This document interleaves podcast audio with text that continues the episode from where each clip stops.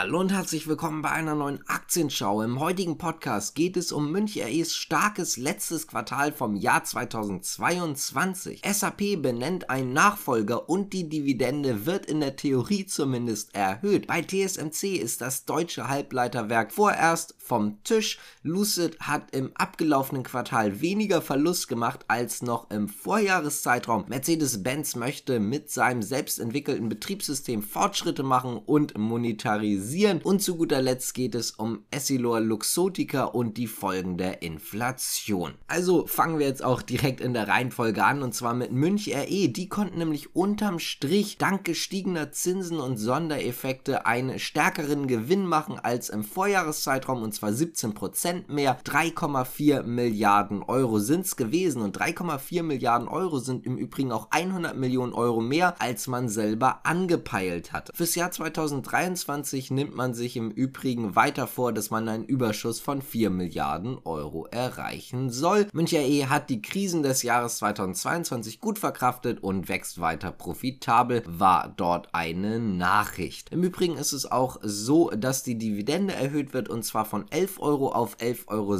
Ich möchte aber noch mal ganz kurz darauf eingehen, was denn jetzt eigentlich so überrascht hatte, weswegen man 100 Millionen Euro mehr hatte unterm Strich als erwartet. Und zwar liegt das tatsächlich an der Sparte Katastrophenschäden. Es war doch etwas mehr Geld dort übrig geblieben, als man gedacht hatte. 2,5 Milliarden Euro hatte man an Gewinn in dieser Sparte erwartet. Letztendlich sind es aber hier in diesem Bereich 2,6 Milliarden Euro gewesen. Nichtsdestotrotz ist die Aktie etwas unter Druck gekommen. JP Morgan hat sich dazu auch geäußert und hat selber gesagt, im letzten Jahr war es so, dass es relativ negativ war. Der Markt, der ist generell im Minus gewesen. Die Aktie Münch RE dagegen war sogar 17 Prozent im Plus und jetzt fällt das Ganze einfach so ein bisschen wieder zurück. Das heißt also, die Aktie ist jetzt deswegen nicht überbewertet, beziehungsweise die Zahlen waren nicht schlecht. Allerdings ist es so, dass sie im Gegensatz zum Gesamtmarkt halt einfach sehr, sehr stark gelaufen ist und man jetzt hier wieder sieht, dass sich das so ein bisschen zumindest ausgleicht. Jeffries hat sich dazu auch geäußert, hat gesagt, dass das Ganze eine bemerkenswerte Leistung ist, auch aufgrund natürlich der Naturkatastrophen. Die Analystenschätzungen wurden hier um 3,5% geschlagen. Damit kommen wir jetzt mal zu SAP und zwar ist es ja schon länger so, dass Hasso Plattner eigentlich schon zurücktreten wollte, dann ist er aber nochmal wieder für den Aufsichtsratschef angetreten. Jetzt soll aber wirklich Schluss sein. Punet Renjen soll in der Hauptversammlung oder eher gesagt bei der Hauptversammlung im Mai in den Aufsichtsrat gewählt werden und im darauffolgenden Jahr soll er dann halt die Funktion von Hasso Plattner übernehmen, also den Aufsichtsratschef. Der endet nämlich, also die Amtszeit von Plattner endet nämlich im Mai 2024 20 und dann könnte halt durchaus dieser Umschwung stattfinden oder was heißt könnte durchaus, er wird auf jeden Fall stattfinden. Kommen wir auch nochmal zur Dividende, da hatte ich gerade schon gesagt, in der Theorie wurde die Dividende erhöht und ich sage deswegen Theorie, weil die reguläre Dividende von 1,95 Euro im vergangenen Jahr fürs Jahr 2021 auf 2,05 Euro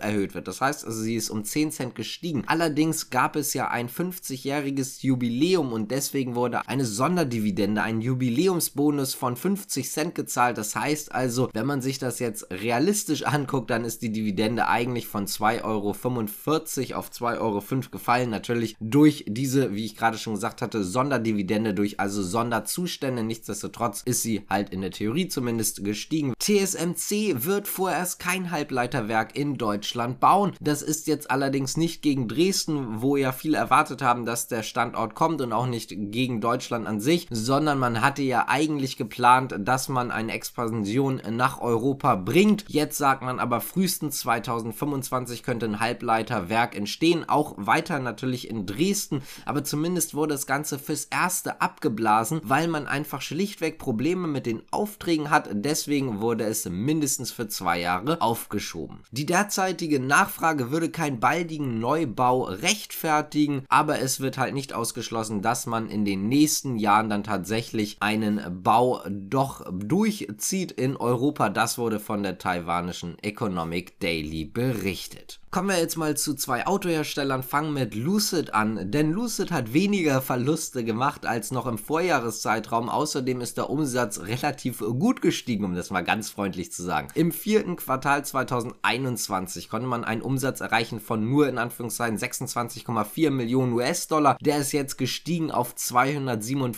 257,7 Millionen US-Dollar. Damit hatte man einen Jahresumsatz im Gesamtjahr 2022 von 608,2 Millionen US-Dollar. Im Jahr 2021 waren es noch 27,1 Millionen US-Dollar. Im Übrigen hat man im vierten Quartal einen Verlust gemacht von 472,6 Millionen US-Dollar nach einem Minus im Vorjahreszeitraum, also im vierten Quartal 2021 von 1,05 Milliarden US-Dollar. Heißt also, wenn wir uns das hier jetzt mal gesamt angucken, 2021 Verlust 2,58 Milliarden, im Jahr 2022 mit einem Verlust von 1,3 Milliarden US-Dollar konnte das Unternehmen aus den Jahren jeweils gehen. Man hat das Quartal mit einer Gesamtliquidität von 4,9 Milliarden US-Dollar beendet und man geht davon aus, dass man mindestens bis ins erste Quartal 2024 finanziert bleiben kann, ohne jetzt neue Finanzierungsrunden. Das heißt also, die aktuelle Liquidität wird zumindest für rund ein Jahr jetzt aushalten. Lucid hat im vierten Quartal 2022 3493 Fahrzeuge hergestellt und 1972 ausgeliefert. Im Gesamtjahr wurden 2180 Fahrzeuge produziert. Das ist im Übrigen mehr als die Prognosen waren. Die lagen bei 6 bis 7000. Außerdem konnten natürlich auch Fahrzeuge ausgeliefert werden. Lange nicht alle, sondern nur 4369. Übrigens, die Produktionsprognosen fürs Jahr 2023 wurden auch bekannt gegeben und die sind relativ weit gefasst. Zwischen 10 und 14.000 Fahrzeugen möchte man gerne produzieren. Die Reservierungen im Übrigen sind für den Lucid Air relativ stark zurückgegangen. Und zwar hatte man 28.000 Reservierungen bis zum 21. Februar 2023 natürlich. Das würde einen potenziellen Umsatz von 2,7 Milliarden US-Dollar bedeuten. Im vergangenen Jahr hatte man allerdings, wie ich gerade schon angekündigt hatte, noch mehr Reservierungen und zwar 37.000 Stück. Bis im November sind die dann auf 34.000 zurückgegangen und ich habe es ja gerade schon erwähnt, wie hoch die jetzt stehen. Damit kommen wir zum zweiten Autohersteller und zwar Mercedes-Benz, denn man möchte gerne mit einem eigen entwickelten Betriebssystem neue Ertragsquellen erschließen.